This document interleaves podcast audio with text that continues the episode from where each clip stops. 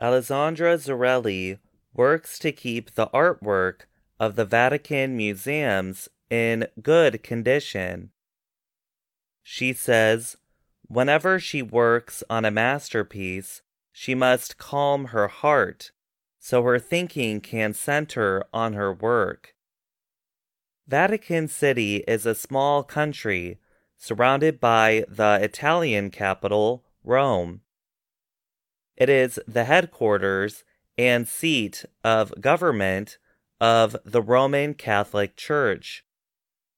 The Vatican museums contain thousands of artworks hundreds of years old, including paintings by Michelangelo.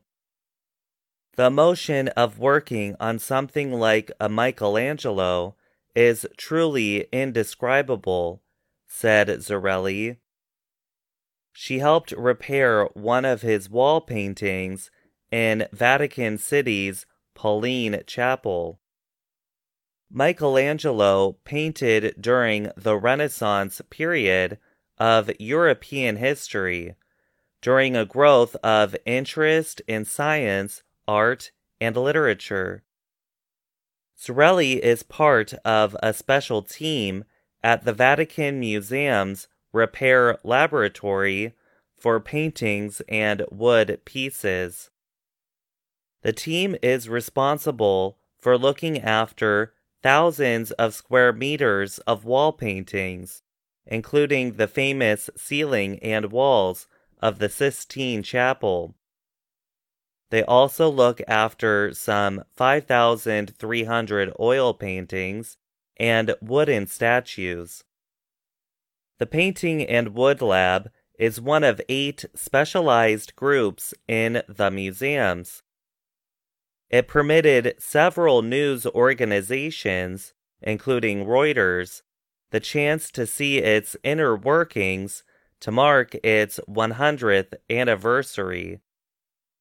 Care and repair methods change often, and today's workers often have to repair mistakes from care workers that came before them. They repair work from recent history to many centuries ago. Another problem, usually from the distant past, is that restorers were not technicians, but artists in their own right. Francesca Persegati is chief restorer at the Vatican Museums. She said that some of those artists thought they could improve the original by adding their own work. It's important to be humble in this job, to respect the work, but also to have a scientific background to understand the materials, she said.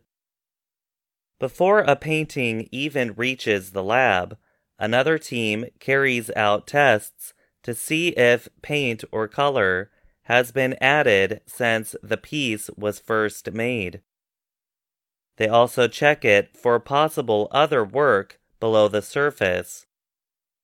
In another part of the lab, Caterina Manisco was working on an 1895 painting called Madonna and Child between St. Teresa and St. Francis.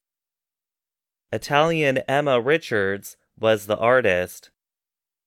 She painted for the rich and powerful, like Queen Victoria and Prince Albert. Such work was a rarity for women artists of the time.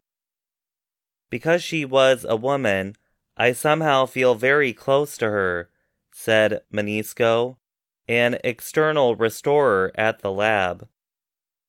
To mark the 100th anniversary of the paintings and wood lab, the Vatican museums are using special technology.